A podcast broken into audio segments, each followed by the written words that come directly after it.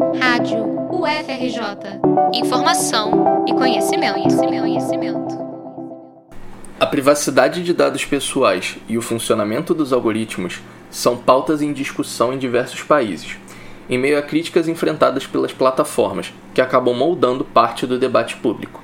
Polêmicas como a da empresa Cambridge Analytica, que foi acusada de usar dados de usuários do Facebook para direcionar propaganda eleitoral e favorecer a eleição de Donald Trump, trazem preocupações sobre a falta de transparência de sites de redes sociais e o impacto que podem ter sobre a política e a própria democracia.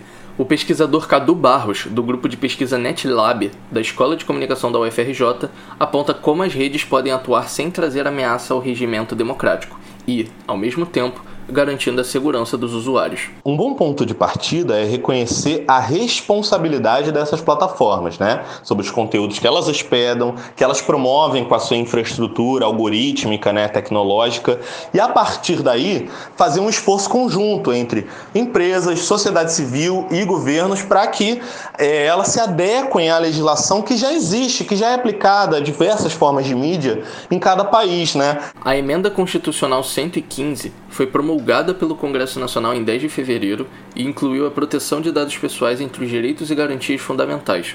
Também ficou estabelecida a competência da União para legislar sobre a proteção e o tratamento de dados pessoais.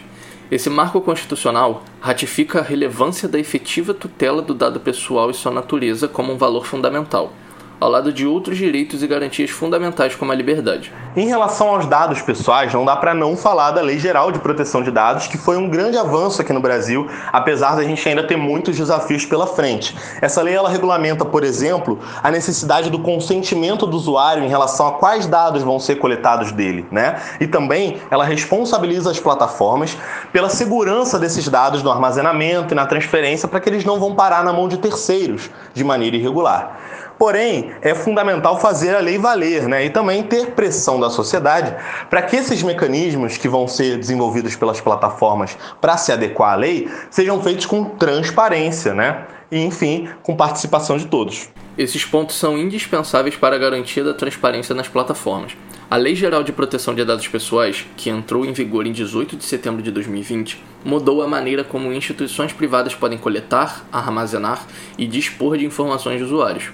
Entre os principais pontos da legislação estão inseridos o respeito à privacidade, a autodeterminação informativa, a liberdade de expressão de informação, de comunicação e de opinião, a inviolabilidade da intimidade, da honra e da imagem, o desenvolvimento econômico e tecnológico e a inovação, a livre iniciativa, a livre concorrência e a defesa do consumidor, os direitos humanos, o livre desenvolvimento da personalidade, a dignidade e o exercício da cidadania pelas pessoas naturais. Não quer dizer que o modelo de negócio que elas construíram até então deva continuar, porém, isso não significa que não hajam alternativas, talvez muito mais interessantes, para o próprio mercado, para a própria sociedade, para todos os atores envolvidos. É, essas plataformas já criaram alguns mecanismos de fiscalização e controle de conteúdos nocivos e mecanismos também de transparência em relação aos anúncios e aos dados de usuários que são usados né, por elas. O que acontece é que esses recursos não estão disponíveis disponíveis em todos os países da mesma forma.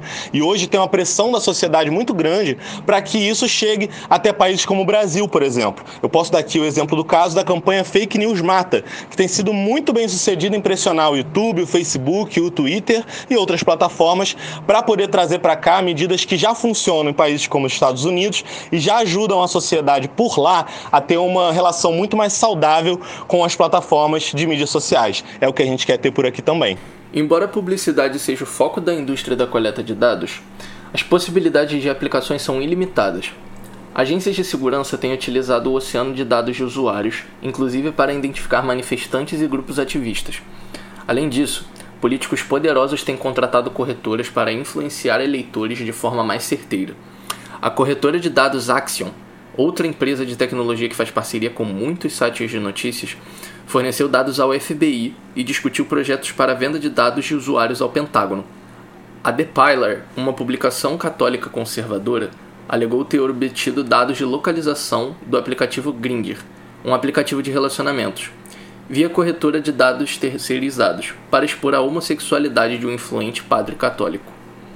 A reportagem é de Luan Souza para a Rádio UFRJ.